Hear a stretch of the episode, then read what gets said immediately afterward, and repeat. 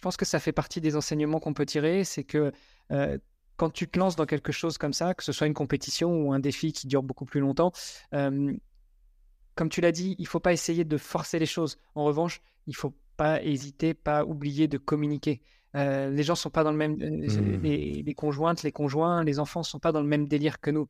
nous, on vit ça, on sait ce que c'est, on imagine que ça pourrait être comme ça, on est dans notre délire, euh, mais nos moitiés ne sont pas forcément. Et je pense que euh, la communication, et c'est la clé de beaucoup de choses, hein, on en parle beaucoup, et notamment en prépa mentale, mais la communication est véritablement importante. La communication, pas uniquement pour dire, euh, mmh. tiens, au mois de juin, je vais me lancer dans ça, au mois d'août, je vais aller faire telle compétition, tiens, l'UTMB, c'est sympa. Non, communiquer pourquoi, comment, qu'est-ce qui fait que j'ai envie de faire ça, qu'est-ce qui me fait vibrer, pourquoi est-ce que si je ne fais pas ça, je sentirais, j'aurais un sentiment d'inachevé, d'inaccompli.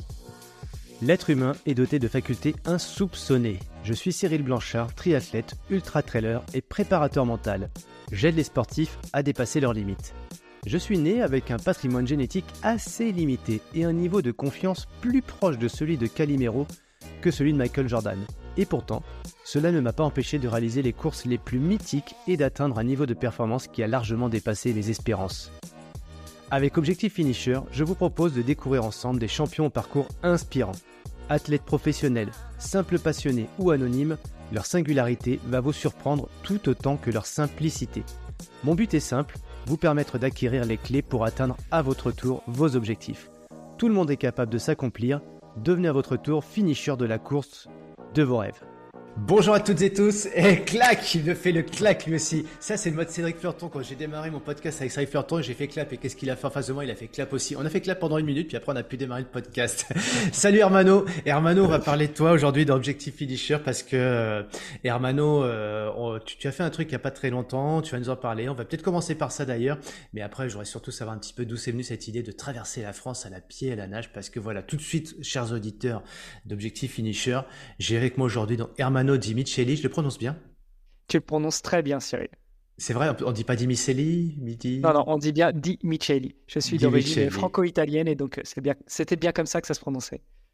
Alors, tu as, fait, euh, as fait un défi qui t'a amené du nord de la France au sud de la France. Est-ce que le prochain, tu vas traverser l'Italie alors?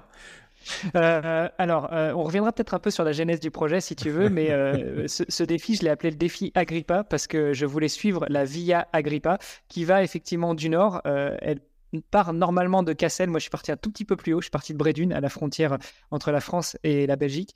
Et puis, euh, bah, après, euh, la Via Agrippa, enfin, toutes les voies romaines, elles avaient un point d'arrivée, c'était Rome. Donc, euh, moi, je me suis arrêté à Menton, mais voilà, on verra. Peut-être qu'un jour, j'irai jusqu'à Rome ou j'irai jusqu'en Sicile, jusqu'à la terre de mes ancêtres. Ah, génial. Et eh ben, vous savez quoi, euh, chers auditeurs, en fait, euh, avec Carmano, en off, juste avant, on se disait, bah, tiens, euh, on a rendez-vous aujourd'hui, puis on se refixera un rendez-vous sur un prochain défi, etc. Bah, peut-être qu'il vient de se lancer un instant, parce que montons jusqu'à Rome, oh, ça me plaît bien cette idée-là, moi. Écoute, et puis l'avantage, c'est qu'en plus, en Italie, pour faire un défi swimrun, c'est quand même plus facile qu'en France. Parce qu'en France, en tout cas, le défi que j'ai fait, moi, j'ai pas longé les côtes, donc c'était, c'était un peu compliqué parfois pour la partie swim, pas pour la partie run, mais pour la partie swim. Euh, en Italie, euh, en fait, euh, si on longe les côtes, c'est quand même beaucoup plus facile. Ah bah écoute, euh, alors, dans Objectif Finisher, j'ai pour coutume d'inviter deux typologies de personnes, alors peut-être trois, quatre, mais au moins deux. C'est les caté... alors je vais en dire trois. Les coachs déjà, parce que ceux qui peuvent, euh, qui, ont une, expérience, qui peuvent la partager avec les, les, notre mon audience pour savoir bah, comment, euh, voilà, comment on fait ci, comment on fait un Ironman, comment on fait un ultra, comment on fait, peu importe ce qu'on fait, mais trouver des techniques, trouver des ressources pour pouvoir euh, dépasser un peu ses limites et, et franchir des caps, des crans. le deuxième type, c'est les, les de, personnes, c'est bah, ceux qu'on connaît, tu vois euh, parce qu'on les voit dans les revues, sur les réseaux, euh, sur des épreuves, euh, sur la ligne de finisher, ce sont des gens qui incarnent et qui donnent envie de se dépasser parce qu'on voit des Mathieu Blanchard, on voit des, enfin voilà, je pense souvent à lui parce qu'il porte même mieux que moi, donc c'est par mimétisme, je pense à lui. Mais forcément, c'est toujours inspirant d'avoir des personnes comme ça dans le podcast. Mais et là, on est sur des, des grandes classiques, hein, des grandes épreuves bien connues.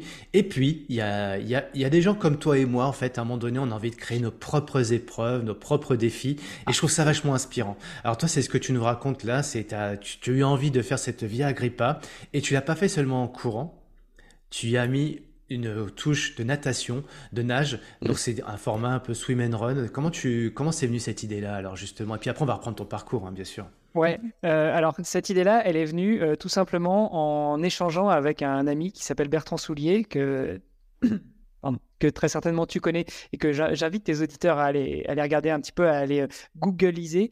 Euh, et euh, j'ai fait pas mal de triathlon au niveau amateur, hein, absolument pas à ton niveau. Je devais pas être, je devais être très loin derrière toi, à moins que on soit croisé sur des triathlons en boucle et, peut-être que tu, tu, me mettais un tour en vélo. Bref, j'ai fait pas mal de triathlon au niveau amateur et et, sur euh, ces dernières années, juste avant le Covid, j'ai eu quelques accidents qui sont euh, notamment dus à, des problèmes de vue euh, et, mon épouse qui s'inquiétait à chaque fois de me voir partir en vélo et de pas savoir si j'allais rentrer. Au bout d'un moment, après la, troisième fracture de la clavicule, m'a dit écoute, là, s'il te plaît, je, serais plus rassuré si tu, si tu arrêtais le vélo. Et donc, j'ai décidé de ranger le vélo dans le garage et, et, de me trouver autre chose à faire. Et en parlant avec Bertrand, justement, en plein confinement, je me disais, va je me trouve euh, autre chose, euh, pas tellement un autre sport, mais, mais un autre défi, une autre compétition. Et, euh, et on a commencé à parler de swimrun, qui est... alors en France, on a la chance que la Fédération française de triathlon soit délégataire de ce sport, et c'est la seule mmh. fédération au monde qui est délégataire du, du swimrun. dans tous les autres pays au monde, le swimrun, ça reste une, un sport amateur pas en France. c'est un sport qui est encadré par la Fédération française de triathlon. donc c'est un sport que je connaissais déjà, mais que j'avais pas encore pratiqué. Et puis on s'est dit avec Bertrand, allez, vas-y, on va se lancer, on va s'en faire un.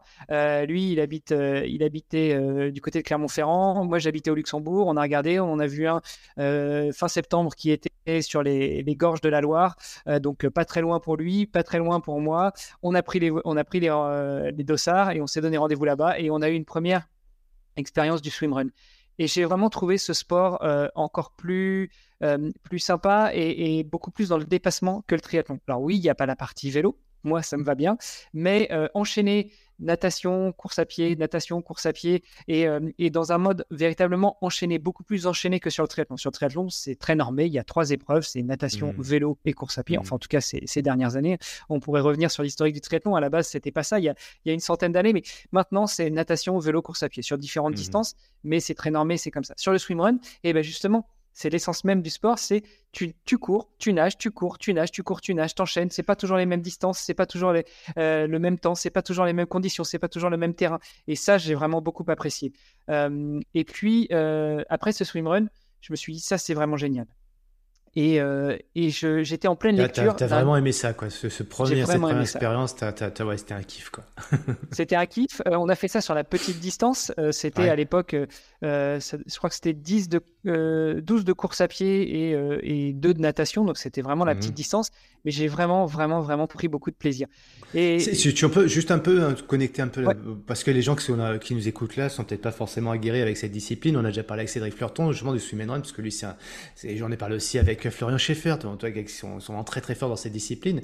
Mais euh, tu en parles avec une certaine fraîcheur. Qu'est-ce que toi, tu as aimé J'aime bien ce côté divers. Alors, plus sympa, plus difficile, le contexte, la météo, l'environnement très varié. Mais le fait d'être à deux, qu'est-ce que tu peux nous raconter un petit peu ce que tu as trouvé vraiment de, de vibrant quand tu as vécu cette première expérience?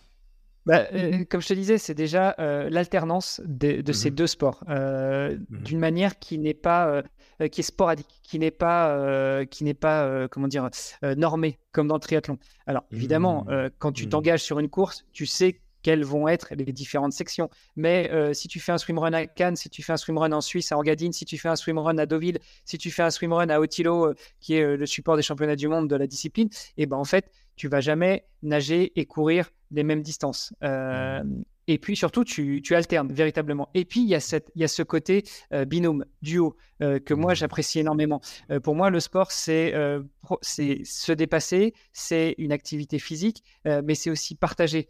et c'est peut-être ce mmh. qui m'a pas mal manqué ces dernières années dans le triathlon, parce que ça devient de mmh. plus en plus individuel. Même si à l'entraînement, tu vas dans un club, tu rencontres des copains, tu t'entraînes à plusieurs, mais la discipline en elle-même, pendant une compétition, tu es quand même relativement seul. Et plus tu allonges les distances, plus tu es seul. Euh, le drafting, tu as le droit jusqu'à la, mmh, mmh. jusqu'à la distance olympique, et puis après, tu n'as plus de drafting. Euh, euh, alors, quand tu es sur des longues distances, en course à pied, on galère tous un petit peu, donc on finit peut-être par discuter un petit peu avec son, son voisin de, de galère sur la partie marathon de l'Ironman, par exemple, mais ça reste une épreuve individuelle. En swimrun, par définition, même si ça s'ouvre de plus en plus à des épreuves solo, et eh ben, le swimrun, c'est en duo.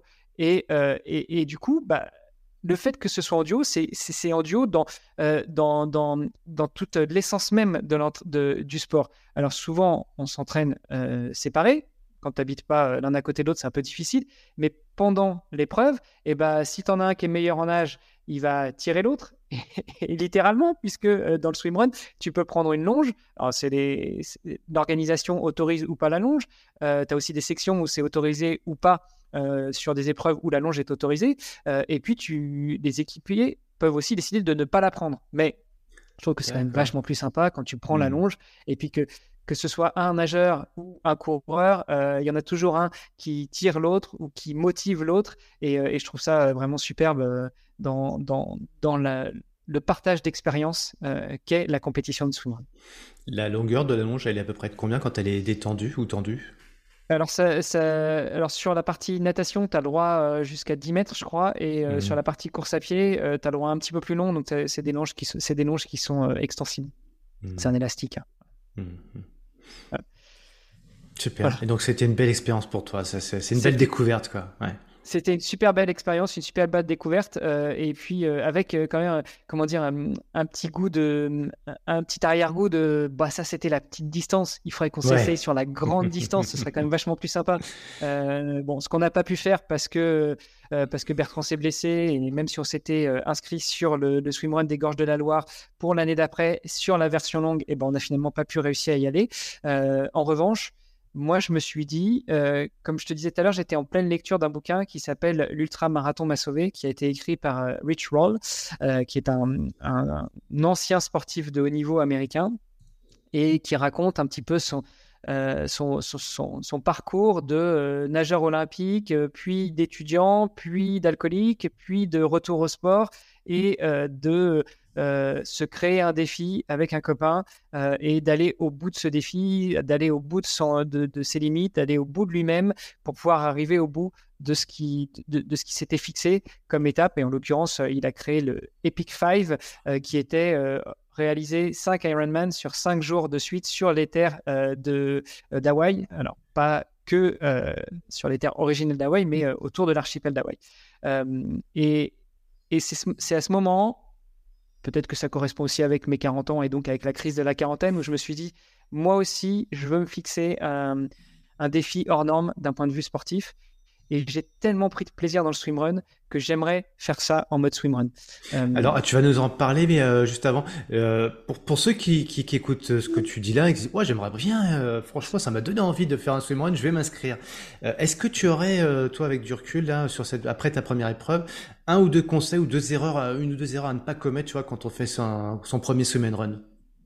Alors des erreurs à pas commettre, je ne saurais pas forcément t'en donner. En revanche, des petits uh-huh. conseils, je peux t'en donner. Mmh. Le premier, bah, c'est déjà de se trouver un équipier ou une équipière, parce que ça se fait mmh. aussi en, mixte, euh, avec qui, euh, avec qui tu, tu, sais que pendant une épreuve sportive, ça peut bien se passer. Parce que mmh. même si on s'engage sur une petite distance de swimrun, euh, c'est une heure et demie, deux heures, et ben des fois quand on est euh, quand on est tous les deux euh, dans, dans, la difficulté, ça peut mal tourner. Donc mmh. ça c'est la bien se connaître, ce qu'on pourrait. Bien se mmh. connaître, voilà. Et puis éventuellement avoir déjà eu l'occasion de se rencontrer ou de s'entraîner ou de faire une compétition ensemble et euh, faire attention au matériel euh, parce que le, swimrun a une spécificité euh, et je pense que tu en as déjà parlé avec des invités que tu as pu avoir sur le podcast, c'est que on doit arriver avec le même matériel que celui avec lequel on est parti. Modulo, l'alimentation évidemment, on va pas te demander de, garder tes bars et tes poissons intacts, non, il faut que tu consommes, mais tu as le droit de partir quasiment avec tout ce que tu veux comme matériel. ce qui revient souvent sur le swimrun, c'est c'est un très très gros pull boy, c'est des grosses plaquettes. Euh, voilà. Tu as le droit de nager avec des plaquettes, tu as le droit de nager avec, des, avec un pull boy, tu as le droit de courir avec des chaussures ou sans chaussures, tu as le droit de faire un petit peu ce que tu veux, mais il faut que tu arrives avec le même matos que celui que tu avais. Si tu perds ton pull boy, qu'est-ce qui se passe? Bah, Tu retournes en arrière, puis tu vas le chercher. il te file une pénalité à la fin si tu l'as pu je pense que le, binôme est, disqualifié en fait. Si tu n'arrives pas avec ah le même matériel que celui que tu avais, laissé, que avais pris ouais. il y a cette quand même discipline dans nos sports, ces sports-là finalement. on pourrait même parler du trail d'ailleurs, où il y, a, quand même ces les codes liés au matériel. Et on sait que la performance ou l'atteinte de, de, son objectif va être pas mal liée à ses qualités intrinsèques, sa préparation physique, etc. Mais il y a aussi quand même beaucoup la qualité, ou en tout cas l'usage et le soin de son matériel euh. dans le swimrun. Run. Alors moi, je fais pas de compétition swimrun, en tout cas pas encore, et je pense pas que j'en ferai. Mais j'adore, j'adore mettre ma combinaison, j'adore mettre mes baskets, j'adore mettre ça et puis partir tout seul et m'entraîner pendant deux heures, trois heures, même à la journée je, trouve ça trop trop bien quoi. Tu tu t'as trop chaud, tu vas dans l'eau, t'as as envie de te délaisser un petit peu, tu te relèves et tu cours. Moi, après tout le monde n'a pas forcément la chance d'être à côté d'une rivière ou à côté de des dalles de lac, mais quand on a ça et qu'on découvre cette discipline, mais qu'est-ce que c'est le bonheur quoi. C'est un pied incroyable quand même.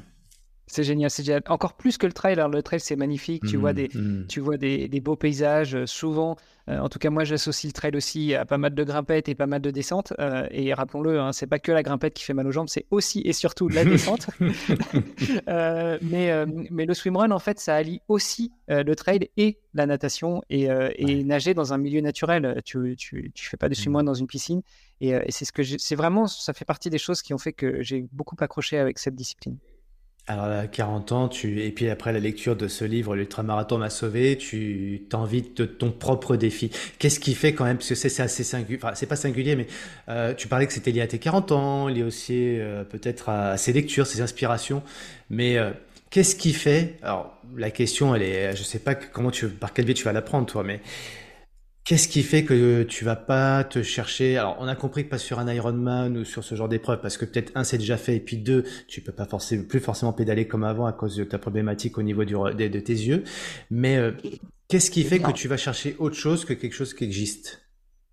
Euh, La première, c'est que euh, je te l'ai dit, j'ai fait pas mal de triathlon au niveau amateur depuis mmh. que j'ai découvert ce sport quand j'avais 16 ans, et j'ai toujours eu l'impression, au-delà d'avoir un syndrome de l'imposteur, mais d'être sur la retenue. Euh, D'accord. Je me donnais beaucoup à l'entraînement, euh, mais j'avais l'impression d'une certaine facilité. Je me donnais en compétition, mais euh, tu sais, cette sensation quand tu passes la ligne et tu dis, ah, finalement, je suis pas à quatre pattes, j'aurais peut-être pu courir un peu plus fort, j'aurais peut-être pu rouler un peu plus fort, j'aurais peut-être pu nager un peu mieux. et, et j'avais vraiment envie de, d'aller au bout de mes limites, de découvrir mes limites et de les dépasser. Et je tu n'as jamais trouvé dans, le triathlon ah. ou dans d'autres euh, épreuves cette sensation de dépassement ultime, tu vois? Tu t'es dit non, faut que j'aille bah. sur autre chose pour vraiment, eh, vraiment, avoir le goût de sang dans la bouche, par exemple, c'est pas le truc que tu fais à l'entraînement ni en course, quoi. Si, si, c'est ce que je faisais, mais, mais j'avais malgré tout toujours cette sensation que j'aurais pu donner plus. J'aurais pu faire plus. Il y, avait encore. Tu sais, j'ai encore en, mémoire et, euh, Olivier, avec qui je produis le podcast Devenir triathlète, euh, me dit souvent que je sors cette anecdote-là parce que, bah oui, j'en parle souvent. Euh, je me suis aligné sur les championnats de France longue distance à Belfort en 2009. et c'était pour moi une des étapes de, de mon objectif de me qualifier pour les championnats du monde de l'Ironman d'Hawaï. Mmh et et cette année-là, en 2009, c'était, euh, moi j'habitais au Luxembourg, c'était un peu l'année de la canicule où une bonne partie de ma prépa de février jusqu'à juin, euh, la température montait euh, fortement. Il a fait très chaud. Je me suis entraîné avec des températures très chaudes. Même au Luxembourg, il faisait chaud. Et le jour de la compétition, il faisait 9 degrés dehors. L'eau du lac, elle était à 20. Donc on avait quand même le droit de nager avec le néo. Et tu sors de là, tu as 9 degrés. Déjà, tu n'as pas envie d'enlever le néo, mais tu l'enlevais quand même. Hein. Mmh. et et c'est une compétition, si tu veux, qui pour moi restera gravée déjà parce que j'étais avec un super bon pote euh, qui lui a super bien tourné et ça j'en suis super content. Euh, mais parce que euh, j'étais dans la douleur, dans la souffrance pendant la compétition. je me souviens, je finis avant-dernier, je fais un 8h00 pour, pour boucler ce, ce, triathlon longue distance. j'ai vraiment eu du mal, mais malgré tout, j'ai passé la ligne et je me suis dit, c'était dur, mais, mais je crois que j'en ai encore. J'aurais dû, j'aurais pu forcer mm. encore un petit peu plus sur la partie course mm. à pied. et donc, tu vois, c'est c'est tout ça qui fait que déjà, je voulais me créer mon propre défi. Je voulais me créer ma, euh, je, je, voulais découvrir mes limites, les dépasser et, et, et ne pas dépendre d'une organisation qui existe déjà, mais me lancer dans quelque chose que, que je ferais pour moi. en me disant quelque part aussi, peut-être que j'y arriverai pas. Peut-être que mmh. Euh, le troisième jour, le dixième jour, le dix-huitième jour, le, vingt-troisième jour, je baisserai les bras, je jetterai l'éponge et puis, et puis je rentrerai tout penaud chez moi. Ou peut-être que j'y arriverai. voilà, donc on, va, on va venir dans le sujet, dans le périple, parce que tu dixième jour, vingtième jour, oula, c'est vrai que en fait, il y a quand même pas mal de kilomètres. Alors on connaît peut-être la, qui dit, ceux qui font la, France à vélo, avec, comment s'appelle cette épreuve ultra connue, euh, ultra cyclisme, bah, avec le notre euh, Arnaud qui anime le podcast. Euh, donc c'est quoi cette épreuve La Race Cross, France. La Race Cross France. Donc on se dit déjà, tiens, tracer la France en vélo, faut le faire quoi. puis c'est c'est une grosse épreuve, un gros défi parce que c'est non-stop. puis après il y a ceux qui ouais mais bon à vélo finalement, moi je fais du vélo, tracer la France, ça se fait quoi. Bon on va le faire en courant.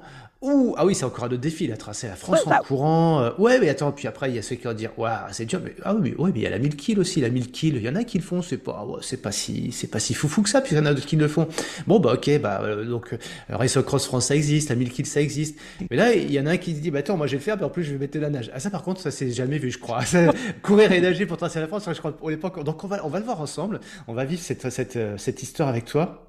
Mais en parlant d'histoire, euh, alors mais qui est qui est Hermano? Parce qu'on comprend que tu as passé, tu as fait un peu de tri, bah, pas qu'un peu, tu as fait du triathlon. Euh, on sait que tu as autour de 40 ans quand tu te lances ce défi. Euh, mais voilà, raconte-nous un petit peu qui tu es, d'où tu viens. Tu as parlé du Luxembourg, tu es né à quel endroit? Alors, euh, bah, euh, on en parlait un petit peu la dernière fois en off. On s'est pas mal mm. croisés en fait dans nos vies, euh, Cyril. Mm. et, je trouve dommage qu'on se soit peut-être croisés sans le savoir. bref, pour revenir sur moi, Hermano, à l'heure actuelle, 43 ans, 4 enfants, dont le, plus grand, l'aîné, à 25 ans et le dernier à, 3 ans. donc voilà, on a fait, on a fait les choses sur le temps long avec mon épouse, mais on a remis le couvert parce qu'on aimait ça ça, c'est déjà vachement singulier quand même. Moi, quand tu m'as dit ça, je trouvais ça. Attends, mais bon, eh, j'ai posé la question, je vais, je vais la poser parce que vous avez peut-être tout envie de la poser. C'est deux mamans différentes. Eh ben non, c'est ce projet de vie avec la même femme qui s'appelle qui s'appelle Tina et qu'on salue. Tina. Salut Tina. Tina. Ouais, donc courage de, de remettre, entre guillemets, excusez-moi l'expression, elle est moche comme tout, mais de remettre le couvert euh, comme ça, euh, c'est, c'est, voilà, c'est, beau. Moi, je trouve ça magnifique. Euh, et puis, bah, ça nous montre aussi que tu as des responsabilités en tant que père de famille euh, et que tu n'es pas libre, euh, comme voilà, pour pouvoir faire une épreuve comme ça du jour au lendemain. Allez, j'y vais. Non, il y a des enfants, il y a, il y a Tina qui est là. Et puis, bah, faut, faut bien vivre. Hein. Et voilà, donc, je vais te couper, mais c'est pour comprendre un peu ce contexte. Et puis, je trouve ça beau passage je vais te le dire, bravo pour ça. Merci. Bah, tu sais, c'est une des choses aussi qui a contribué à, mettre sur pied ce défi, euh, mais, mais, on pourra y revenir. Je, je, je finalise peut-être justement sur la présentation. Euh, hmm. Donc, 43 euh, ans, 4 enfants, originaires de Rouen, en Normandie. À une heure de Paris en train ou en voiture, un petit peu plus long en, vélo ou en courant. et puis de, de, papa sicilien et de maman normande, donc avec des origines assez, euh, assez marquées et assez fortes quand même, hein, mmh. euh, qui sont un petit peu aux, opposés. Euh, et à 20 ans, comme je n'étais pas très bien fait pour le modèle scolaire, on va dire. Bon, j'étais un mauvais élève. Enfin, plutôt, je préférais me concentrer sur le sport et sur la famille plus que sur les bancs de la fac. j'ai eu une opportunité de bosser pour une banque française à l'étranger et c'était ma première expérience à l'étranger. J'ai été travailler en Italie, qui est vous l'aurez compris, à 50% mon, pays d'origine. Euh, et, euh, et j'ai commencé à, m'épanouir un petit peu plus, notamment dans le monde professionnel. Et, euh, de là, j'ai pu lancer entre guillemets une, pseudo-carrière. Quelques années en banque entre Milan et Paris. et puis après, j'ai eu la chance de, de pouvoir obtenir une mutation pour aller travailler au Luxembourg. Ce qui fait que ces, ces 15 dernières années, je les ai passées de l'autre côté de la frontière, au Luxembourg, euh, et, tout ça a, fortement contribué aussi à ce défi Agrippa, qui était une façon pour moi de, relier mon histoire euh, et mes origines. Donc franco-italien, mmh. voilà, la France, l'Italie. Euh, j'ai travaillé 15 ans au Benelux, donc quelque part dans le nord de la France. C'était, voilà, ça a été une des choses qui était formateur mmh. dans, dans, dans, la construction de ce défi. C'est ça. Moi, j'aime bien cette. Euh, enfin, d'ailleurs, de façon générale, c'est pas que pour les personnes qui veulent créer des défis, se challenger sur son propre chemin. Euh, même si une génération comme nous a été marquée aussi par les premiers à faire des, des grosses, des gros défis, des aventures, pas forcément avec les, les, les trois disciplines dont on parle. Mais euh, moi, je me souviens, ce qui m'a marqué, c'était le raid gauloise. C'était juste la, la, la, baseline du raid gauloise. Alors, j'étais pas un fumeur, je jamais fumé de ma vie, mais le raid gauloise, c'était pour ceux qui rêvent de créer leur propre chemin, quoi, ton propre chemin. Moi, ça, c'était euh, la phrase, tu vois, mais, ah, qui incarnait vraiment tout ce que pouvait représenter pour moi le sport. Et, euh, et du coup, toi, tu nous racontes ça, mais j'aime bien dans tous les dans tous les défis, que ce soit un Ironman, un ultra trail, quelque chose de très conventionnel, un UTMB, puisqu'on va bientôt être dans la période UTMB là, au moment où on enregistre et eh ben en fait de créer son défi dans le défi parce qu'en fait ça fait plus de sens et quand on commence à être un petit peu dans le mal, dans le dur, s'il n'y a pas un truc qui vient de l'intérieur, forcément c'est plus compliqué de se dépasser parce que finalement pourquoi passer la ligne d'arrivée si elle n'a pas de sens pour moi? Et toi ta ligne d'arrivée elle est elle est euh, elle est imaginaire parce que c'est elle est, elle existe mais en fait il y a pas il y a pas le grand grand totem à la fin c'est toi qui vas te créer ça. Mais tu le voyais donc à, à Menton mais t'aurais aimé qu'il soit plus euh, donc un peu plus bas?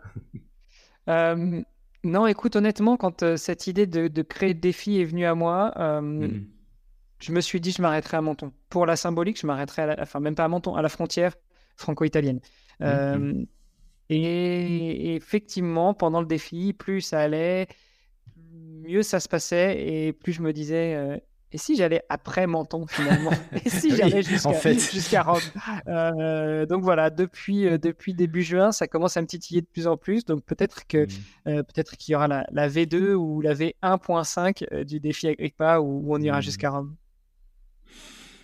Je te lance un défi au passage et je le lance à, pardon, je lance à tous mes auditeurs parce qu'en fait moi je suis en quête d'un défi, je le dis très ouvertement et c'est juste pour faire une petite parenthèse mais quand même euh, après l'enduroman et ça répondra aussi peut-être à une de tes questions aussi sur l'après mais après l'enduroman moi j'ai eu un coup de qu'est-ce que je vais faire maintenant parce qu'en gros c'est un peu comme euh, je regardais encore une émission vite fait hier je crois sur M6 qui montrait les années 90 et il y avait cette fameuse 98, la, la voilà, champion du monde, et euh, Thierry Roland qui dit à Jean-Michel, maintenant on peut mourir, quoi.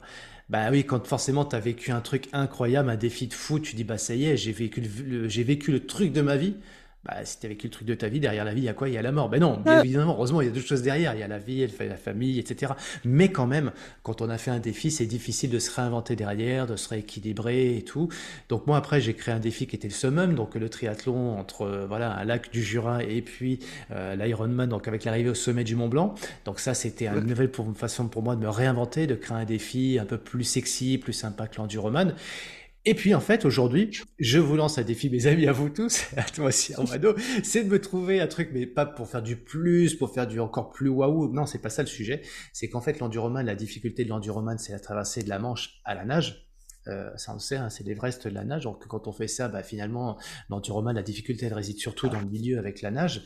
Euh, le summum, le, défi, la, difficulté, la difficulté réside surtout à la fin. Et là, c'est ça que je trouvais sympa, c'est que c'est à la fin qu'on a un truc qui est, qui est vraiment le summum, qu'en fait, c'est finir avec le sommet du Mont Blanc. Donc l'ascension du Mont Blanc, c'est là que ça coince, quoi. Et il faut sortir les doigts, les tripes et tout pour arriver à la fin de cette épreuve et au sommet à 4008. Summum, donc c'est voilà l'Ironman euh, au sommet du Mont Blanc. Et puis la troisième que je me suis dit, mais finalement, il y a un truc qui n'existerait peut-être pas encore. C'est le même genre que dans l'enduroman ou que summum, mais avec la difficulté qui est dans le vélo le, défi ultime, c'est dans le vélo, tu vois. Et je me suis dit, tiens, pourquoi pas Liège, Bastogne, Liège, tu vois, pourquoi pas euh, des étapes comme ça. Mais ça peut être Milan-San Remo ou ça peut être des choses en Italie. Donc, si tu as une idée là-dessus, je serais tout à fait à l'écoute. Écoute, on, en reparlera. On en reparlera. Euh, si, si je me lance euh, dans cette deuxième version du défi et que je vais jusqu'à Rome, j'aurais peut-être bien besoin d'une assistance. Bon, après, ça ira peut-être pas assez vite pour toi en vélo.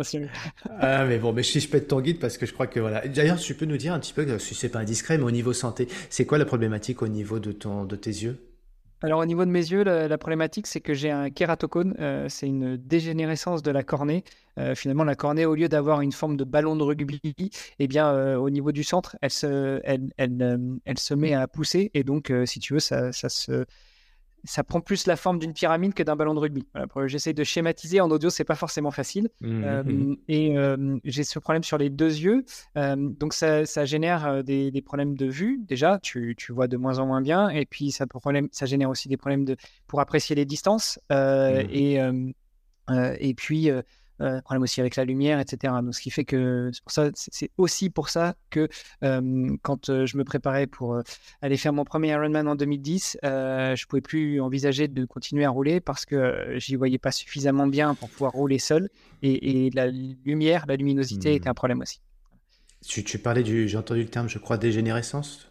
Oui, c'est ça. Tu, et question peut-être un peu, enfin voilà, c'est un peu personnel.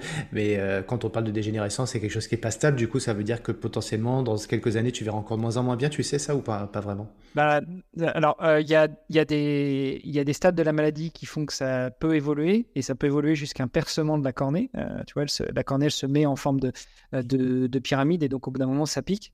Enfin, ça, ça crée un cône, d'où le nom kératocône. ça crée un cône et le cône pousse tellement que ça finit par percer la cornée. Euh, j'ai évité ça en faisant une greffe euh, à l'œil droit. Euh, parce qu'à l'œil droit, ça continuait à évoluer, mais sur mon mmh. œil gauche, ça c'est pour l'instant, ça s'est pour l'instant, ça s'est stabilisé. Voilà, c'est pas facile à dire cette phrase. Pour l'instant, le problème est stabilisé. et donc, du coup, on continue à contrôler, mais a priori, la, mmh. la dégénérescence est. Alors, j'espère que c'est définitivement stoppé, mais ça peut être aussi que momentané. Donc, mmh. potentiellement, j'ai un peu une enclume au-dessus de la tête Que à un moment ça, évolue. Je, me permets cette question parce que forcément, euh, quand on a ce genre de pathologie évolutive, euh, on regarde pas l'avenir euh, ni sa vie à l'instant T de la même façon. Euh, voilà, donc je, je, sans faire de psy, mais voilà, se dire que forcément la vie est trop courte pour être euh, gaspillée, chaque minute gaspillée. Donc forcément, quand on a ce genre de choses, ça nous met face à ça et peut-être l'envie d'aller dans des défis aussi ou l'envie de se réaliser. Et là, en tout cas, la, la, réponse n'est pas dans, dans Agrippa, mais mais en tout cas, Agrippa était une façon pour toi, en tout cas, d'aller te dépasser, de chercher des des, des niveaux de, de, de, de souffrance que tu n'avais pas atteint dans, dans le. J'en ai encore, j'en ai encore. Et là, pour le coup, euh, on va venir sur l'histoire. Mais à la fin, est-ce que tu t'es dit, euh, non, j'en ai encore, et du coup, c'est là que tu t'es dit, il faut peut-être que je continue, que j'aille sur l'Italie ou? Ouais, ouais, à la fin, j'en avais encore en fait. Et, et, j'ai eu l'impression, alors tout le mérite revient à mon entraîneur qui m'a très bien préparé ces derniers mois, mais j'ai eu l'impression que après le euh, cinquième, sixième jour, euh, il s'était opéré un switch, que ce soit physique ou mental, et que euh, plus j'avançais dans le défi, et plus ça devenait, euh, je dirais pas forcément facile, mais, mais, mais moins la difficulté était prégnante. Et, je suis arrivé à Menton avec un état de, fraîcheur et de plaisir véritablement décuplé. j'ai pas eu cette impression de passer la ligne, et pour le coup, celle-ci, elle était virtuelle, mais j'ai pas eu l'impression de mmh. passer la ligne en me disant, oh J'aurais pu en mettre plus. Oui, j'aurais pu en mettre plus, mais là, c'était surtout. Euh, finalement, c'était pas si dur que ça. Euh, j'aimerais bien continuer, mais je vais hmm. aussi et surtout rendre du temps à, ma famille parce que bah, préparer un défi comme ça et réaliser un défi comme ça, ça demande aussi beaucoup de temps. Parce que Agrippa, c'est né euh, pendant l'idée, en tout cas pendant le Covid en 2020, t'as dit, c'est ça, à peu près? Fin 2020, ouais. Fin 2020. Et donc tu l'as réalisé trois ans plus tard, oui, deux ans et demi plus tard? C'est ça, c'est ça.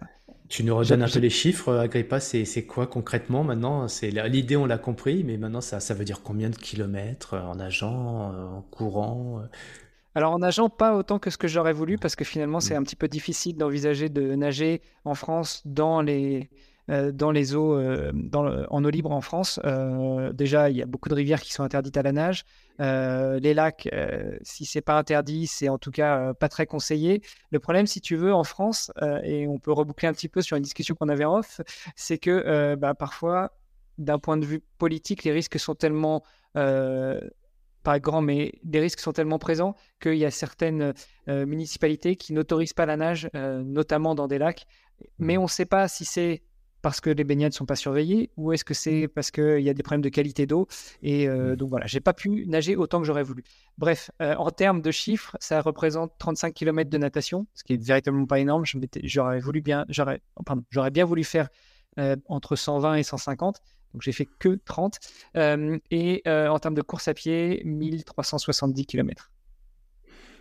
Ah, donc 1300, voilà, bref. 1400 quoi, 1370 plus 35, on a un peu plus de 1400 bornes. Ouais, 1400, ouais.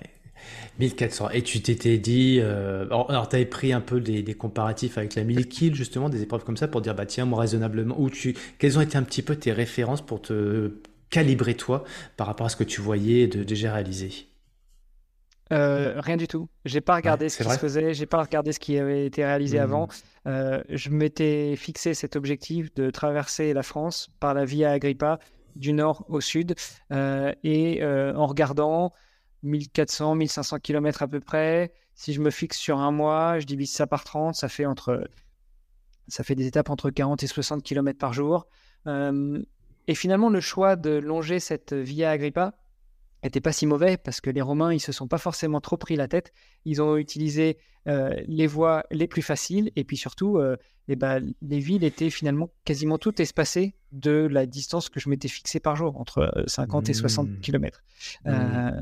Et donc, ça m'a permis de, d'organiser le tracé avec des étapes quotidiennes qui étaient, euh, qui étaient euh, assez, réguli- assez homogènes et régulières, si tu veux. Il n'y avait pas des jours où je faisais 120 bornes euh, parce que j'étais en plein milieu de la pampa et que pour aller dormir à l'hôtel ou au gîte suivant, et eh ben, il fallait faire 120 bornes et, et d'autres où j'en faisais que 10 ou 15, tu vois. C'était mmh. vraiment assez, assez homogène. J'entends ton bout de chou derrière, c'est ton fils ou ta fille? C'est le petit dernier de 3 ans, ouais. il est en train de, il est en train de s'amuser avec sa mamie et de dire bonjour. Il s'appelle... Ah d'accord, il, il s'appelle comment? Il s'appelle Elio.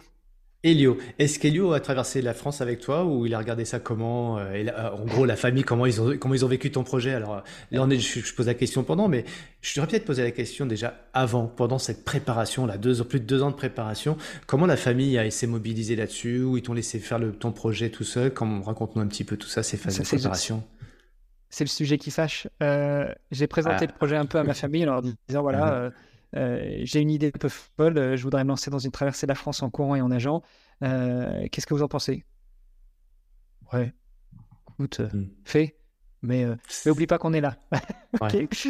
c'est abstrait pour eux, c'est.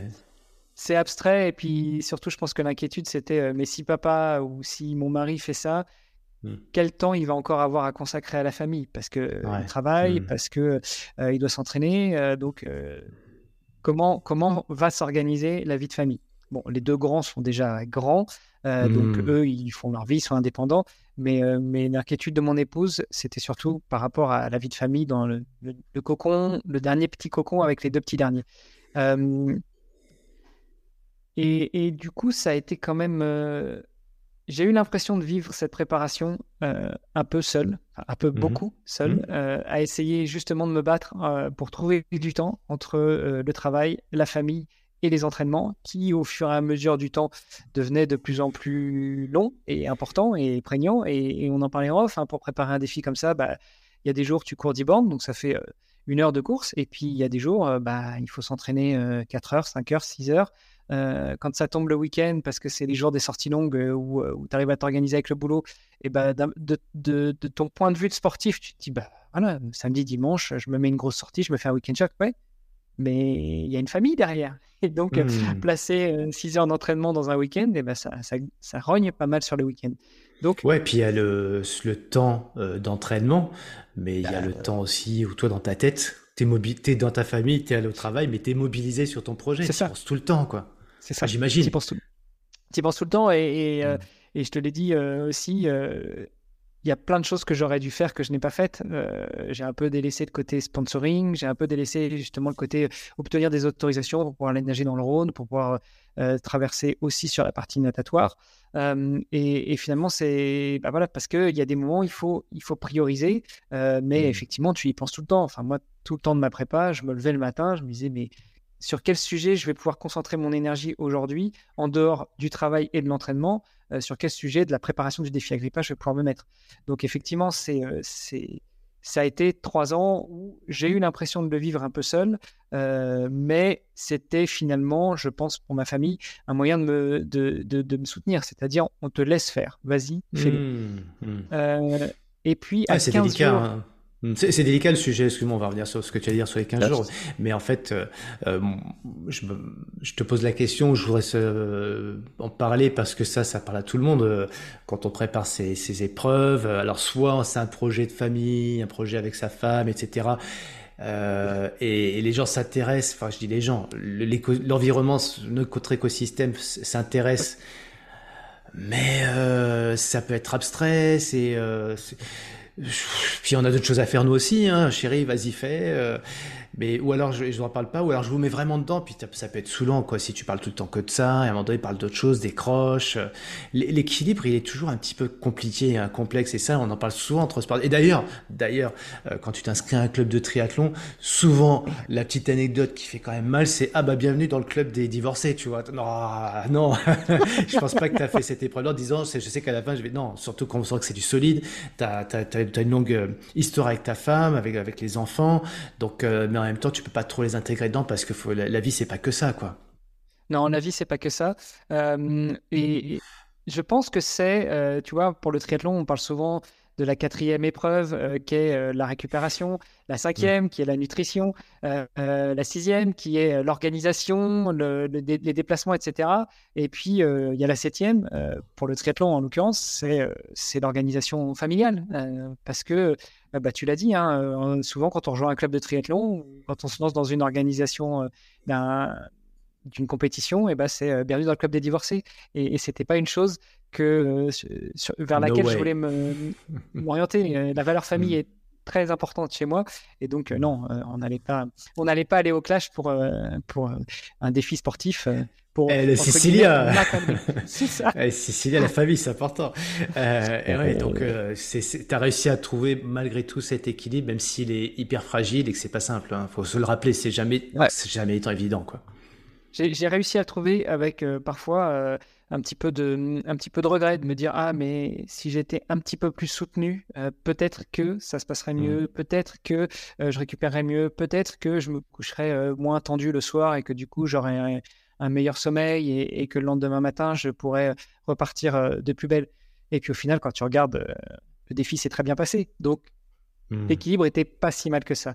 tu disais à 15 jours justement, excuse-moi parce que je t'ai coupé à ce moment-là, tu avais une anecdote ou un...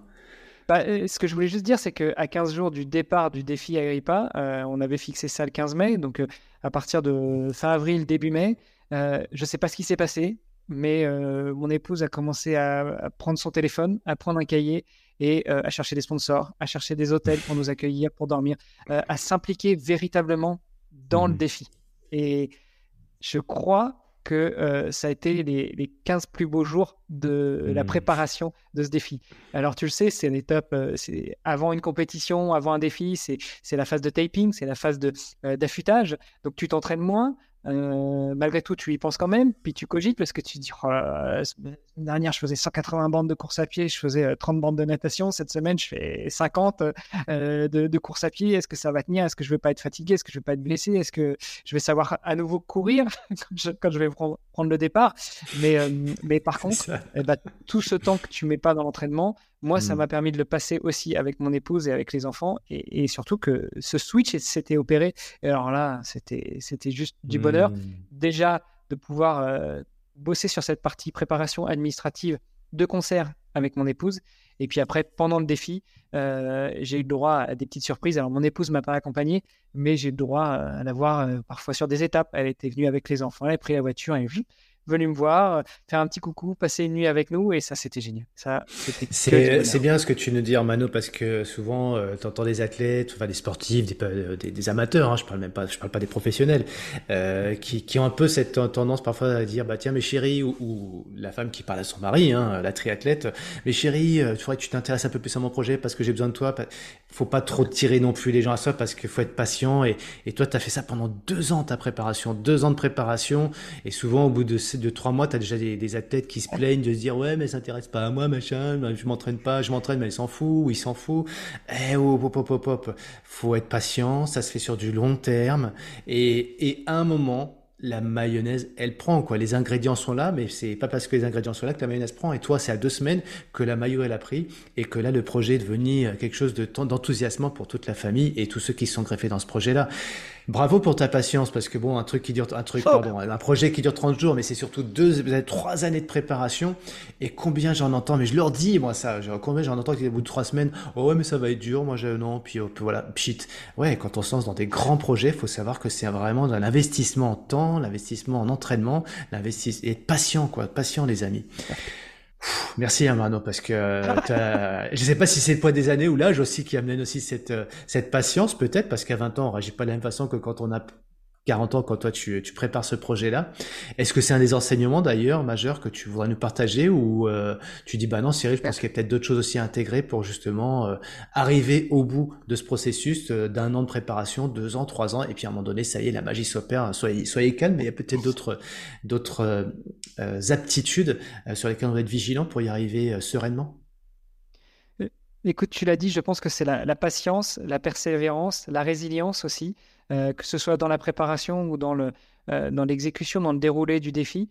Euh, moi, j'ai véritablement, j'ai véritablement, au-delà de prendre du plaisir dans l'effort, que ce soit dans la préparation ou pendant le défi, j'ai véritablement pris beaucoup de plaisir mmh. à exécuter tout ça à partir du moment où, comme tu dis, la mayonnaise a pris, où le switch s'est opéré mmh. avec la famille qui a commencé à, à, voir ça de manière beaucoup plus concrète. Alors peut-être que euh, pendant toutes ces années de préparation, elle se disait, bon, il s'amuse, hein, il se prépare, de toute façon, il n'ira mmh. pas. Et puis à 15 ans, il dira, le con, il va vraiment le faire. Euh, mmh. peut-être que c'est simplement ça. Peut-être que c'est moi aussi qui n'ai pas su euh, transmettre ma passion, mon envie, le, le, fait que j'irai au bout de ce défi. Euh, et, je pense que ça fait partie des enseignements qu'on peut tirer, c'est que euh, quand tu te lances dans quelque chose comme ça, que ce soit une compétition ou un défi qui dure beaucoup plus longtemps, euh, comme tu l'as dit, il faut pas essayer de forcer les choses. En revanche, il faut pas hésiter, pas oublier de communiquer.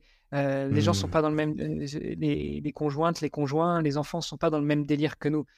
nous, on vit ça, on sait ce que c'est, on imagine que ça pourrait être comme ça, on est dans notre délire, euh, mais nos moitiés ne sont pas forcément. Et je pense que euh, la communication, et c'est la clé de beaucoup de choses, hein, on en parle beaucoup, et notamment en prépa mentale, mais la communication est véritablement importante. La communication, pas uniquement pour dire, euh, tiens, au mois de juin, je vais me lancer dans ça, au mois d'août, je vais aller faire telle compétition, tiens, l'UTMB, c'est sympa. Non, communiquer pourquoi, comment, qu'est-ce qui fait que j'ai envie de faire ça, qu'est-ce qui me fait vibrer, pourquoi est-ce que si je ne fais pas ça, je sentirais, j'aurais un sentiment d'inachevé, d'inaccompli? Euh, pourquoi? Quel est mon besoin de faire ça? Pourquoi j'ai besoin de faire ça? C'est beau ça.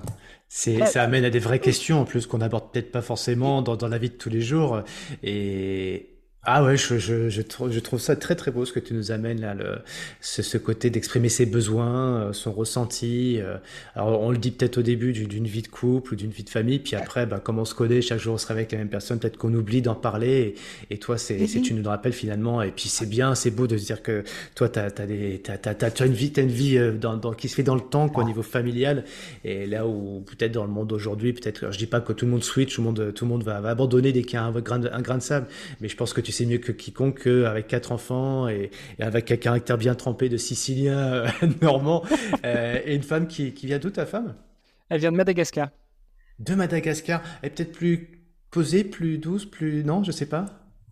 Euh... Non, non, non, D'accord, d'accord. Elle est beaucoup plus posée, beaucoup plus douce. Euh, d'accord, beaucoup plus réfléchie aussi. Elle est moins dans l'impulsivité mmh. que je ne te D'accord, ok. Bon, pour avoir quelques amis malgaches, c'est vrai qu'ils sont d'une d'une d'une calme, oh, d'une gentillesse. Ah. J'ai j'ai rarement vu des gens aussi, enfin, sans faire des, des clichés, mais tous les gens, euh, mes copains qui viennent de malgache euh, et copines d'ailleurs, c'est c'est vrai que c'est c'est gens sont dans, dans, tu vois dans des domaines professionnels, c'est calme. ça explose pas, quoi. Ça, ça explose un peu, toi? Ça explose un peu, mais, mais surtout euh, entre nous, parce qu'on est quand même deux caractères un peu, un peu sanguins, un peu fougueux.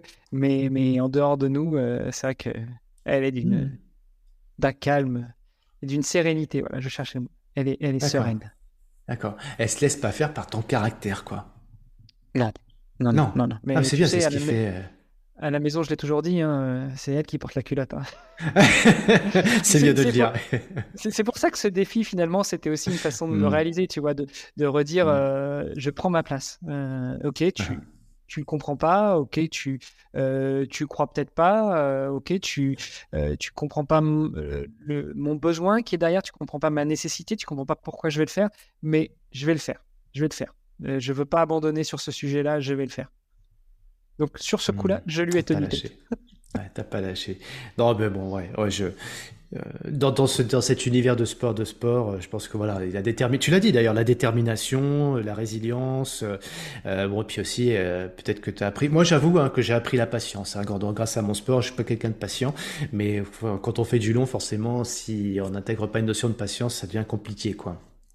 Bah, tu l'as dit tout à l'heure, hein, une préparation comme ça, ça se fait au long terme, et, mmh, même mmh. sans aller jusqu'à un défi comme ça, un Ironman, mmh. ça se prépare sur sur mmh. six mois pour les, les, plus, les plus doués, euh, sur un an, sur un an et demi, sur deux ans. Euh, c'est du long terme. Et donc, euh, si, si tu n'es pas patient, il va falloir que tu l'apprennes. Tu n'apprends pas à nager 3 km 8, à rouler 180 bornes et à finir par courir un marathon de 42 km, comme tous les marathons d'ailleurs, juste pour une question d'impulsivité, te dire tiens, voilà, j'ai bu une bière avec un copain, on va, on va y aller, la semaine prochaine on est au départ. Non, ça marche pas comme ça. Mmh. D'ailleurs, tiens, tu, tu disais souvent tout à l'heure en off, on dit des choses. Alors c'est vrai que vous, vous, l'entendez, euh, là on est en live, enfin on échange en live, mais euh, on a un peu échangé en off avec Armano et, et je pense qu'une des qualités qu'on n'a peut-être pas foncièrement parce qu'on n'est pas euh, né avec une qualité, c'est pas inné en nous, la patience peut-être. si vous vous posez la question comment devenir patient, bah, vous avez déjà quelques clés de réponse, mais une que tu m'as apportée tout à l'heure, c'est aussi de s'entourer de personnes qui sont patientes parce que si on est entouré de 3, 4, 5 personnes autour de nous qui sont patientes, on apprend la patience en étant en contact d'eux. Alors voilà, on va pas parler d'épigénétique, on pourrait parler de ce genre de choses, on est la moyenne des cinq personnes qu'on côtoie le plus. Peu importe l'approche qu'on peut avoir, mais c'est vrai que la patience, ça, ça, ça comme, n'importe quelle autre qualité ou vertu qu'on n'a peut-être pas intrinsèquement, ça s'apprend en étant en contact de personnes qui vont nous enseigner ça parce qu'ils sont, ils le sont intrinsèquement. Et ben ça fait du bien d'avoir des belles personnes. Alors justement, avant de venir avec toi parce que t'as une, as, moi je voudrais pas partir trop vite de quand même de, de, de ce défi Agrippa, mais je voudrais quand même qu'on parle après de, bah de, de, du nombre de personnes que tu côtoies parce que tu, tu côtoies un nombre de triathlètes absolument. Euh, bah, je pense que tu es la personne qui a rencontré plus de triathlètes dans ta vie, en tout cas puisque tu les connais peut-être bien mieux ah que n'importe qui puisque tu en as côtoyé, je sais pas au moins 300 je crois, si je pas je dis bêtises parce que t'es potes c'est réducteur de le dire comme ça, mais bon, allez, je le suis aussi. Tu es podcasteur, donc tu des podcasts. Ton podcast s'appelle Devenir triathlète. C'est comme ça qu'on a eu un premier contact ensemble tous les deux, il y a maintenant quelques mois. Euh, avant d'y venir, euh, si on prend, tu reprends un peu en feedback euh, Agrippa, euh, qu'est-ce qui, qu'est-ce qui a été pour toi les, quelles ont été pour toi les révélations, euh, les, les, allez, j'ai plein de questions autour de ça finalement, les révélations, les, les coins, les plus beaux coins de France, euh, les meilleurs moments, les plus durs, etc. Qu'est-ce que tu vas nous partager comme ça sans que je te guide de trop?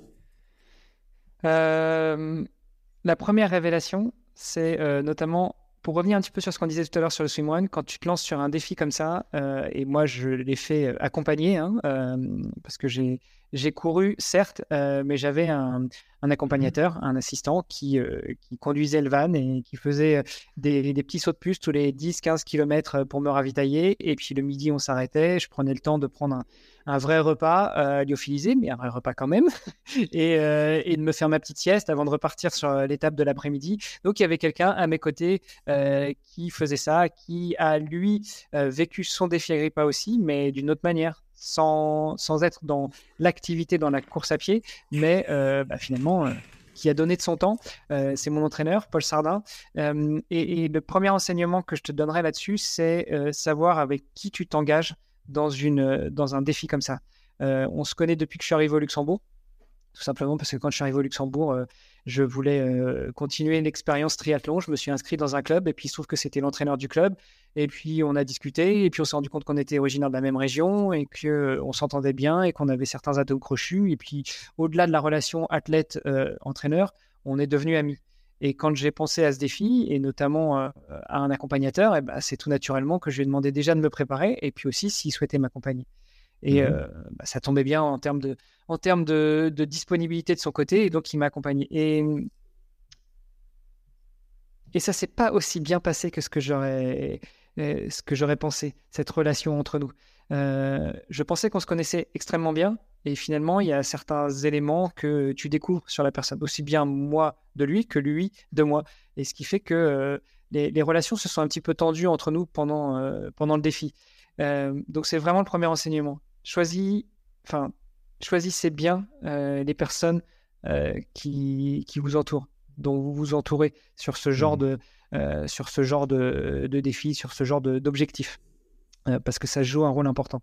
Ça t'a amené à découvrir des choses sur toi, justement, le fait d'avoir euh, cette découverte ou ce, euh, ces tempéraments, euh, peut-être pas qui s'accrochent un peu moins à certains moments. T'as as, développé toi de nouvelles aptitudes par rapport à ça ou t'as pris, as mis de la patience, t'as as pris du recul Exactement, c'est ça. Ça m'a appris, ça, ça, a exacerbé chez moi l'apprentissage de la patience et, et de, de, la prise de recul.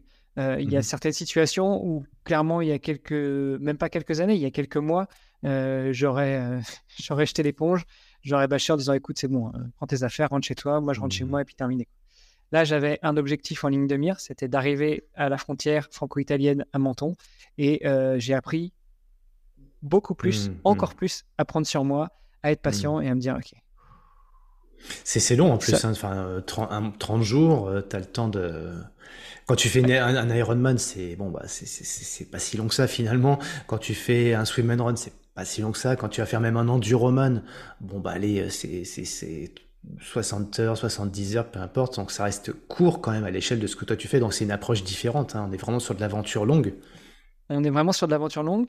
Et, du coup, ça m'a, euh, euh, je pense que ça m'a plus aidé que desservi. Mmh. C'est-à-dire que ça mmh. m'a permis de me recentrer sur moi-même, de me mettre dans ma bulle et euh, d'être euh, imperméable un petit peu à ce qui se mmh, mmh. passait autour de moi et de me concentrer sur ce que j'avais à faire pour le coup. ce que j'avais à faire, c'était me lever le matin, prendre mon petit déj, faire mon tour aux toilettes, mettre mes baskets, mettre mon short, mettre mon t-shirt, mettre mon gilet d'hydratation, remplir mes gourdes et partir et attendre le, le, top. Euh, ouais, c'était presque Forrest Gump, mais, euh, mais bon, Forrest Gump, il a été, en tout cas dans le film, il était tout seul, tout seul, tout seul, et il s'arrêtait quand il avait envie de s'arrêter. Là, on avait quand même fixé des étapes de ravitaillement. ok, merci pour cette première révélation. Est-ce que tu, tu as d'autres moments forts euh, que tu vas nous partager? D'autres moments forts, c'est tous les moments de partage que j'ai eu sur le, sur le parcours. des copains qui m'ont rejoint, qui ont fait quelques kilomètres avec moi, des, des gens que je connaissais euh, via les réseaux en fait, mais avec qui euh, euh, on s'était jamais rencontré. Donc maintenant, on parle d'amis à tout va, de contacts ou autre. mais si tu veux, j'ai toujours un petit peu j'ai le contact facile, j'aime partager avec les gens, mais, mais j'aime quand même bien quand on se rencontre dans la vraie vie avant de qualifier quelqu'un de véritablement ami. Tu vois ce que je veux dire? Mmh. Mmh. et, et, j'ai eu une superbe surprise au jour 2 du défi. je, je, courais le long d'un champ de maïs dans une, sur une voie qui n'était pas une route, tu vois, c'était un, chemin un petit peu, un, petit peu qui longe la route. c'était dans le nord de la France. Et, et puis, je, ce chemin descendait un peu et je voyais en bas du chemin des gens qui discutaient à côté d'une voiture parce que pour le coup, la, route longeait à ce moment-là, puis il y avait un petit crochet avec la, avec la route, donc il y avait une voiture, puis il y avait deux personnes qui discutaient, puis ils avaient l'air d'être des runners. Mais tiens, c'est des gens qui font leur, leur petit jogging euh, du matin. Et puis je me rapproche, et puis je me rapproche, et puis je vois les gens commencent à applaudir. Ok, euh, pourquoi pas? C'est des gens du coin, ils ont vu le petit article dans le journal, euh, c'est sympa. Et, et puis, et puis là, je m'arrête quand même pour dire bonjour et puis pour remercier. Et puis, on se serre la main et, la personne me dit Ah, c'est toi, Hermano? Oui, ah, bah, écoute, ça te dérange si on fait quelques kilomètres avec toi? Bah non, écoutez, venez, avec plaisir. Donc, il y avait un, gars et une fille, et puis on commence à discuter. Tu sais, on a fait 14 000 bornes pour venir te voir. 14 000 bornes, c'est quoi cette blague? Ah ouais, on, habite en Australie. T'as pas pris l'avion pour venir me voir, quoi. Et en fait, il s'avère que c'est un, une personne que je connaissais, qui est un Français qui est expatrié en Australie, qui, euh, qui travaille dans l'agriculture. Donc en Australie, en ce moment, bah, c'est l'hiver. Et pendant l'hiver, euh, du coup, il, a, il travaille moins et il se mmh. prend 3-4 mois de congé tous les ans.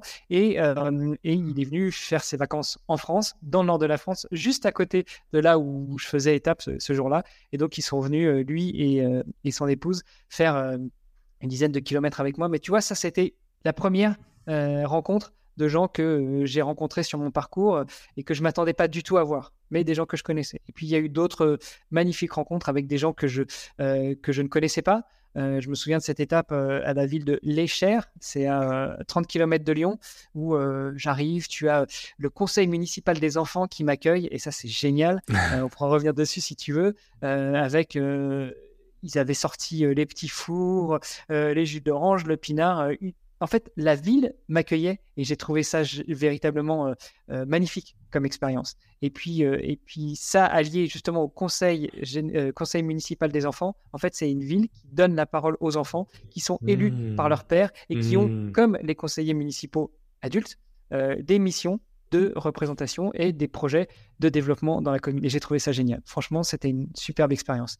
Euh, et puis, il y en a eu tellement d'autres, euh, des amis qui m'ont rejoint sur le parcours, des amis qui ont presque fini le parcours avec moi, des amis qui m'ont rejoint une fois que j'avais fini, euh, parce qu'ils ne pouvaient pas venir avant, mais, mais qui, qui mettaient un point d'orgue à être là, à être présent au moins à la fin. Et mmh. c'était que du bonheur. Donc, tu l'auras compris, en fait, ce qui a... Ce qui m'a rendu heureux aussi pendant ce défi, et eh ben, c'est le partage, c'est la rencontre des gens. Et les rencontres imprévues. Quoi notamment. Et les rencontres imprévues, notamment aussi, on en parlait tout à l'heure, mon épouse qui, euh, à un moment, euh, enfin, à quelques moments, a pris la voiture et me retrouvait euh, sur des étapes alors que je ne m'y attendais pas du tout. Hmm. Tu, tu ressens quoi dans, dans son regard Il y a un moment où tu as, as, senti, enfin, je sais pas, quand, tu vois, c'est indescriptible après, ça c'est que des, des émotions pures et brutes, mais est-ce que tu as un moment, tu, tu voilà, es t'es connecté avec la personne. Alors, ça peut être ta femme et d'autres personnes, tu vois, il y a rien et t'as le temps qui s'arrête, un regard et tu te dis mais ce que je fais c'est c'est c'est beau, c'est c'est ça vaut tout l'or du monde, je sais pas. Un moment comme ça. Euh, ouais, il y a eu des moments où, notamment dans le regard de mon épouse, j'ai senti de la fierté et ça, ça m'a empli de bonheur. Ouais. ouais. On en a des frissons. Euh, j'en ai des frissons, j'en ai même encore les larmes euh, qui montent. c'est pour ça que je fais une pause, tu vois. Ouais. Non, mais moi aussi. c'est euh, c'est la magie, euh, voilà, de, du sport, quoi. C'est à un moment donné, c'est brut de brut, et, et puis voilà, t'es en connexion, quoi. Alors ça peut être avec... là, on parle de côté humain, l'humain avec un, euh, des gens connus, des gens pas connus, et et puis bah voilà, de ressentir la fierté des gens qu'on aime. Quoi. on peut y mettre le mot qu'on veut, ça peut être de la fierté ou l'existence. Je sais que je suis là et je suis, je sais ce que je vaux pour elle, tu vois. C'est je suis, euh, si j'existais pas, et, si j'avais pas fait ça, il y aurait pas ce moment de magique, quoi. Et on aimerait que le temps s'arrête à ce moment-là. C'est clair. Et tu as, eu à l'inverse, euh, pardon, excuse-moi. Non, non, mais euh, tu vois, pour revenir sur le, on aimerait que le temps s'arrête. Le temps s'est presque arrêté pour moi parce mmh. que bah, à l'arrivée à Menton, euh, il y avait un journaliste qui, qui avait un petit peu suivi l'histoire et qui, a, qui me courait après depuis Monaco pour faire des photos. Euh, enfin, il me courait. Lui, il était en scout et à chaque fois, on se croisait. Et, et, du coup, il m'a dit bah, On se retrouve à Menton, je vous attendrai à Menton. Et, mmh. euh, et j'avais demandé à mon épouse, pour l'arrivée virtuelle, de, de, récupérer des drapeaux un drapeau français, un drapeau malgache et un drapeau italien.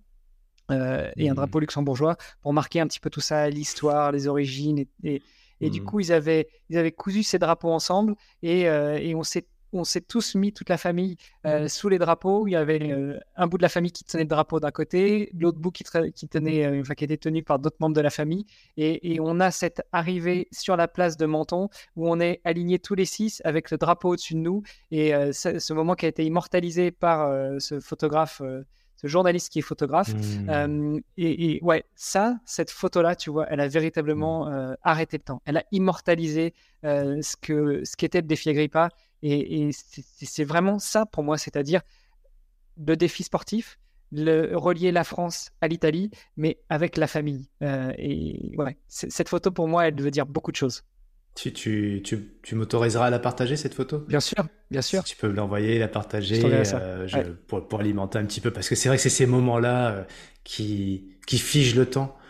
Euh, tu vois, le, t'as tout qui se cristallise un peu à ce moment-là.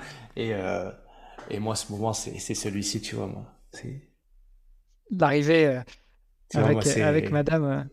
Ouais, moi, je suis je suis à la fin de cette heure du roman, je ressens complètement ce que toi tu, tu, tu ressens là. C'est il y a un moment donné, tu et, et pour, alors pour le coup sur l'instant T, tu, tu, moi j'ai pas senti vraiment qu'il se passait le truc, mais, mais comme il y a eu cette, ce cliché, et il y a quelqu'un qui, qui, qui, est là à ce moment-là, et c'est là qu'on peut remercier aussi, bah tu vois, euh, aujourd'hui, bah avec les réseaux, la photo, l'image, etc., elle est partout et on, peut-être on l'a, on l'a des, pas des natures, mais on lui fait perdre de la valeur. Et en fait, euh, le, des fois, on capte un moment qui est juste euh, magique. Et toi, cette photo-là, c'est là, tout toute une vie peut se cristalliser dans ce moment-là.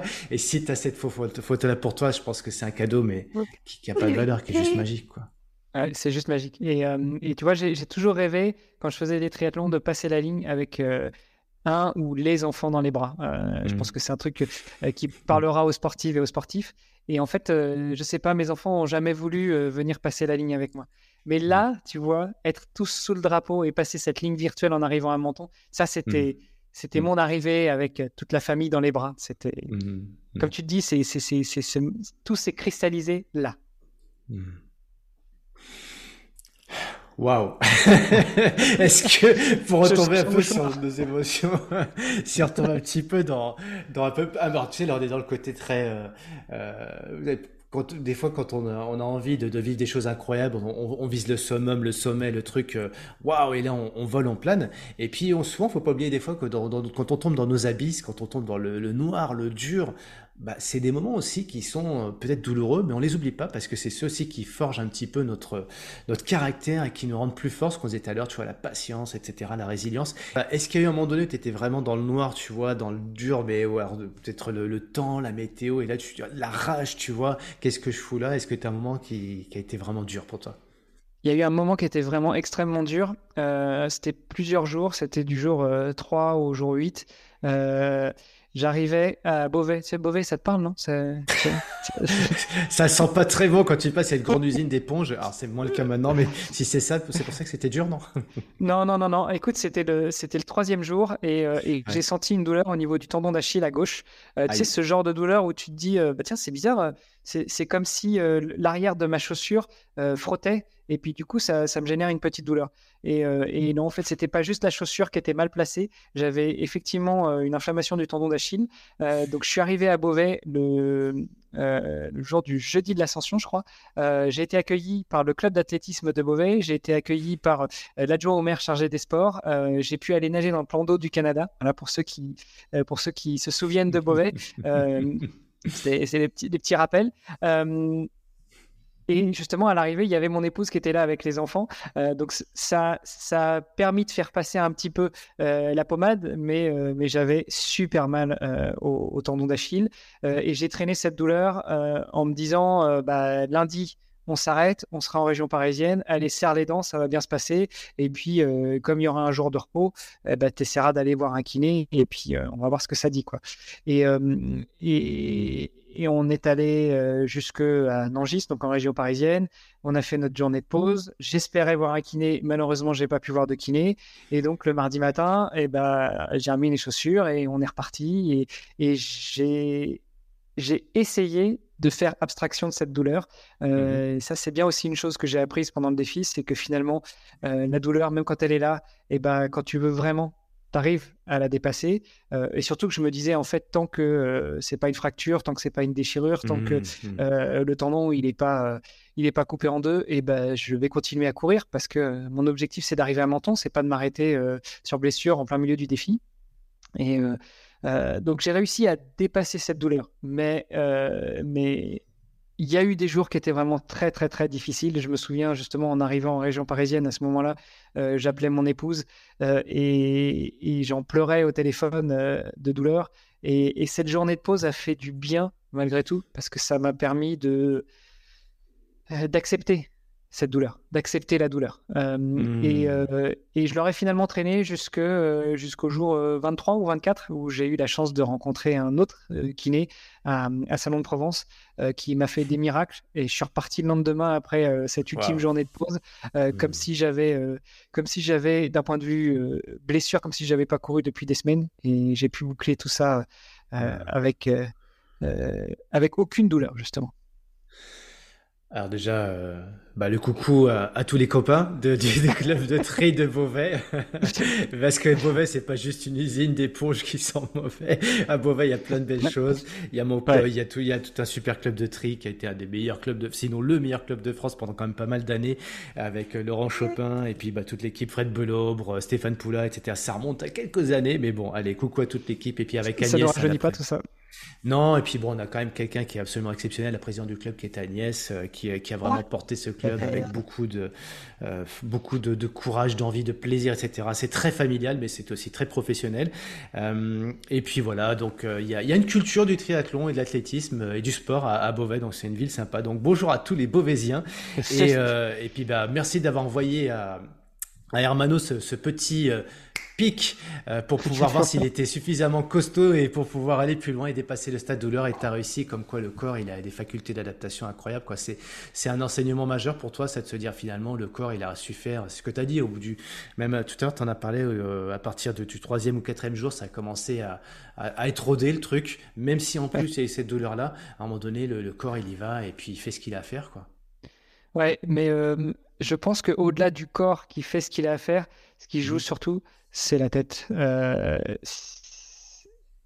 c'est avec la tête que tu arrives à dépasser finalement cet état de douleur euh, du corps. Parce que finalement, euh, le corps, mmh. il est là pour t'envoyer des signaux. Quand ça fait mal, c'est mmh. qu'il y a un truc qui va pas.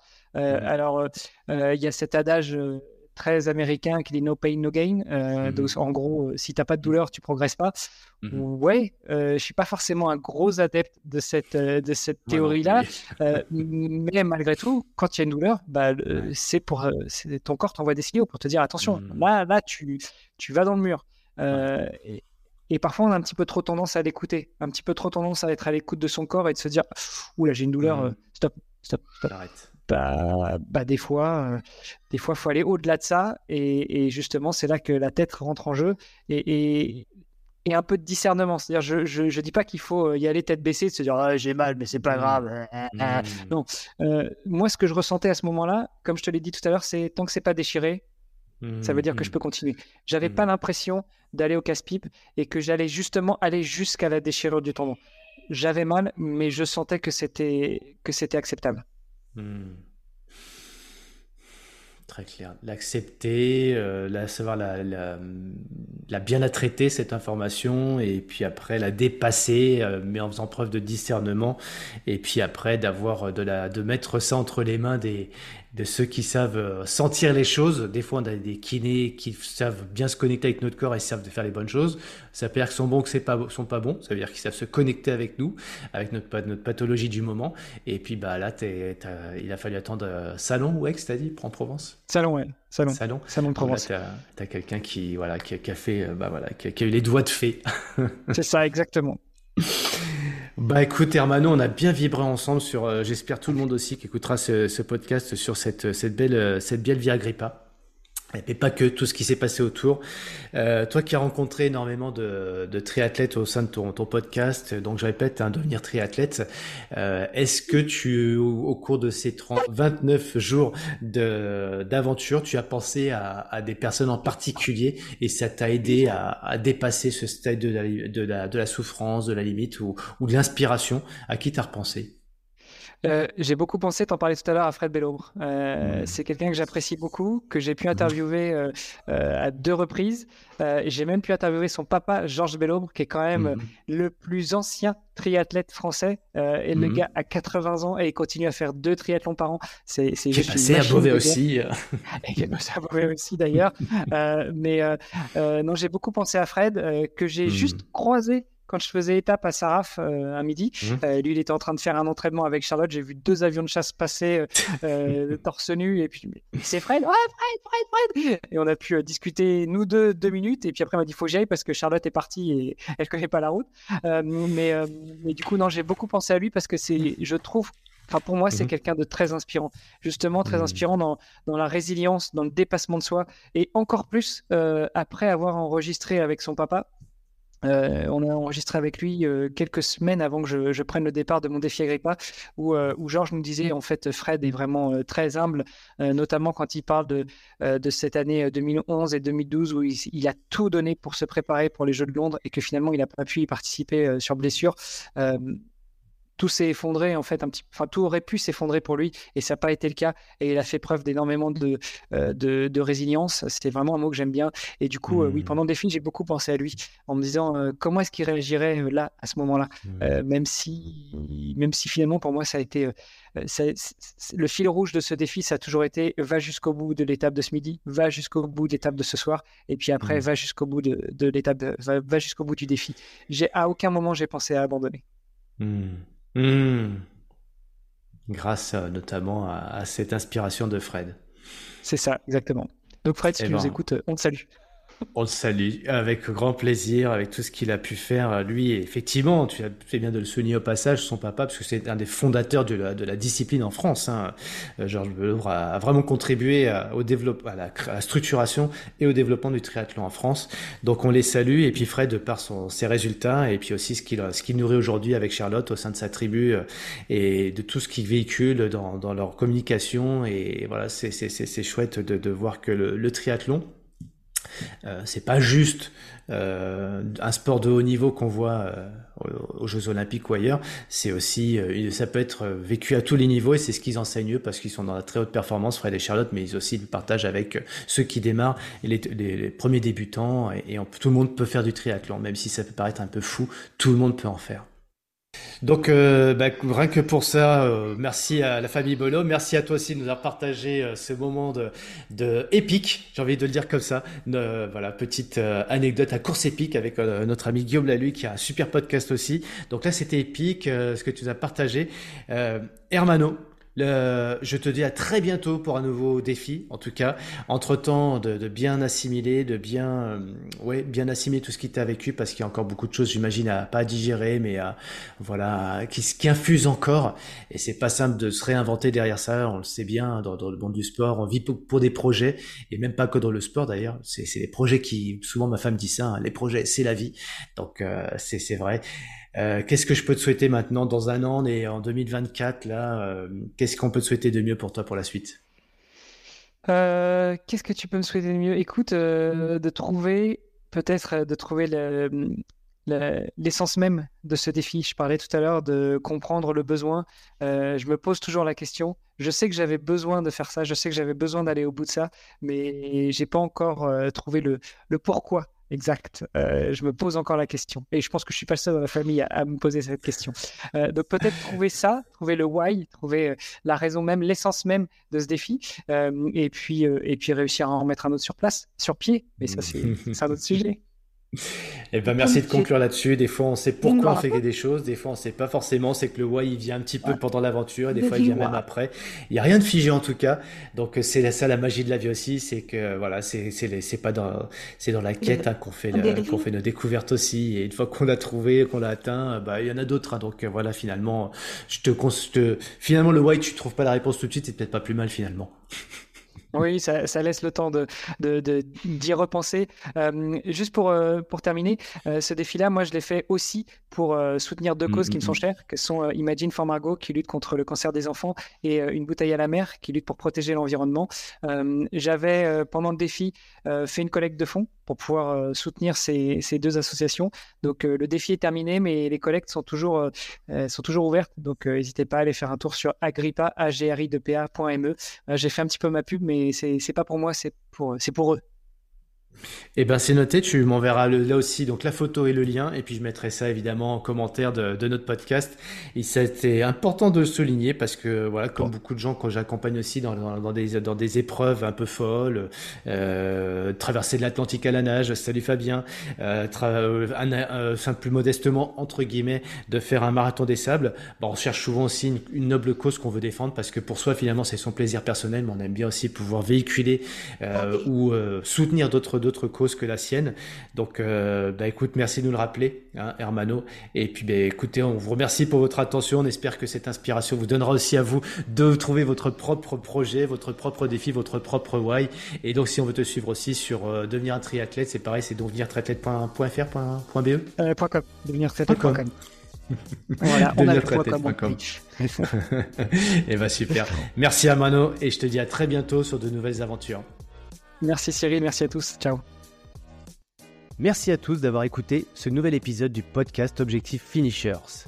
Si vous souhaitez entrer en contact avec nous, vous êtes les bienvenus. Entre finishers, on aime les rencontres, on aime partager les bons tuyaux. N'hésitez pas à noter le podcast sur votre plateforme favorite, à vous abonner et à le partager autour de vous. Envie de partager aussi un commentaire N'hésitez pas, on répondra à chacun d'entre eux. On est là pour vous aider à atteindre vos objectifs. On vous souhaite un maximum de motivation et on se retrouve dans deux semaines pour un nouvel invité. À bientôt